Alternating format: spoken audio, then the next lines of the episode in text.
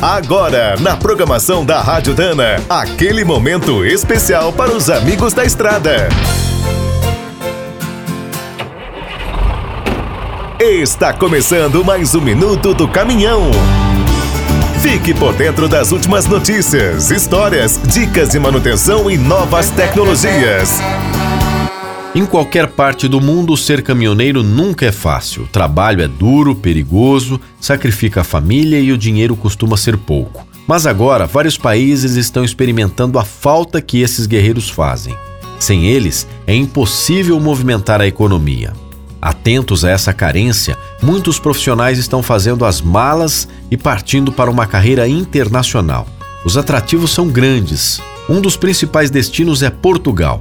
Além das facilidades do idioma e das leis, é um país calmo e barato. O problema é o salário baixo.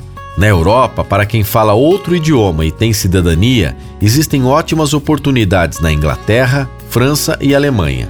Sonho de muitos caminhoneiros, os Estados Unidos estão precisando contratar mais de 60 mil motoristas, mas entrar lá é sempre difícil. Outra alternativa é o Canadá.